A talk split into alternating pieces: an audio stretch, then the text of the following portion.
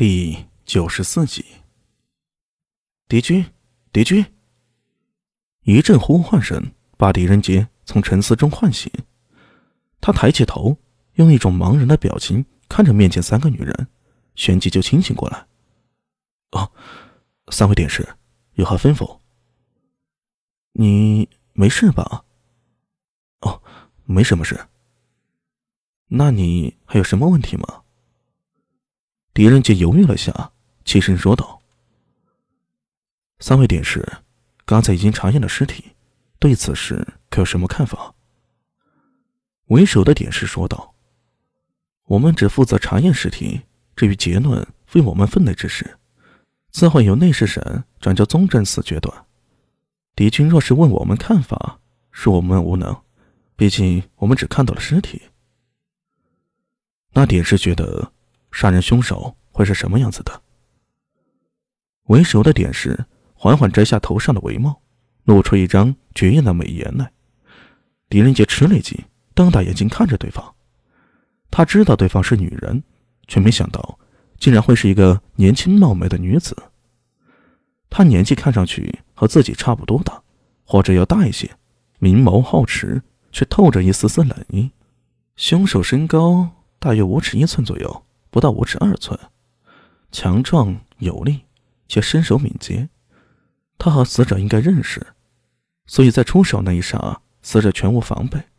他对自己很有信心，在一刀之后就没有再出手。而从伤口的形状来看，杀害死者的凶器是一把大约三寸三分左右的宽刃匕首，形状似江淮地区最为常见的短刀。那就是说，明空法师。不是杀人凶手，我不知道，我只负责查验尸体。至于谁是凶手，最终会由宗正寺决断。他说到这里，停顿了一下，再说道：“不过我会把我所见如实呈报给宗正寺的，请敌军放心。”那多久会有结果？点师的脸上露出一抹笑容，他摇了摇头。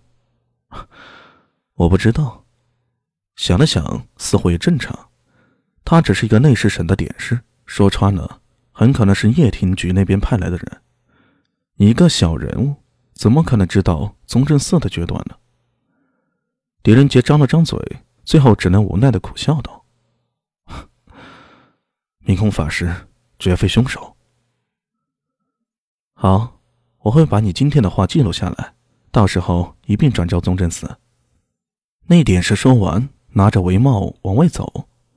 当他走到门口的时候，又停下了脚步，沉声说道：“帝君，你为何要帮助那位明空法师？”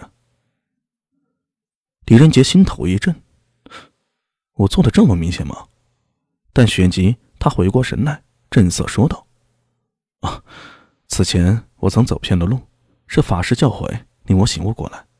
此教诲之恩，狄某。”铭记于心，所以，我一定会帮法师洗刷罪名，还他清白。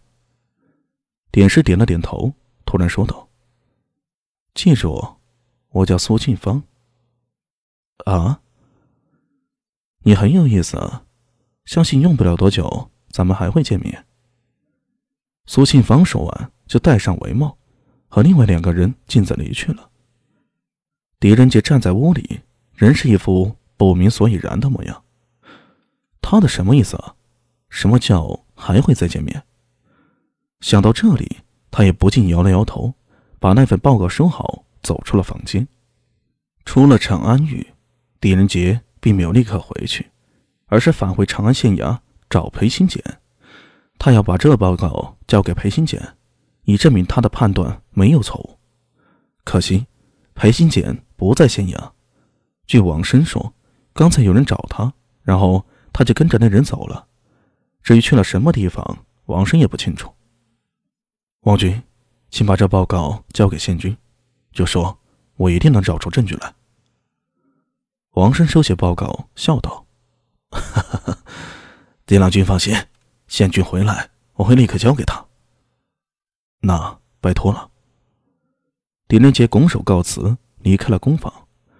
而王生则把报告揣进怀里，准备收拾一下桌上的物品。这时候，从外走进了一个人，笑着说道：“哎，王生，晚上去西市吃酒如何？我还要等县君回来。都这个点了，你觉得县君还能回来吗？刚才已经二通鼓了，这时候县君还没回来，估摸着今晚是不会再回来了。走吧，西市瓜坊酒肆啊，来了十几个狐姬，听说是风情万种，嘿嘿嘿，我请客。”如何？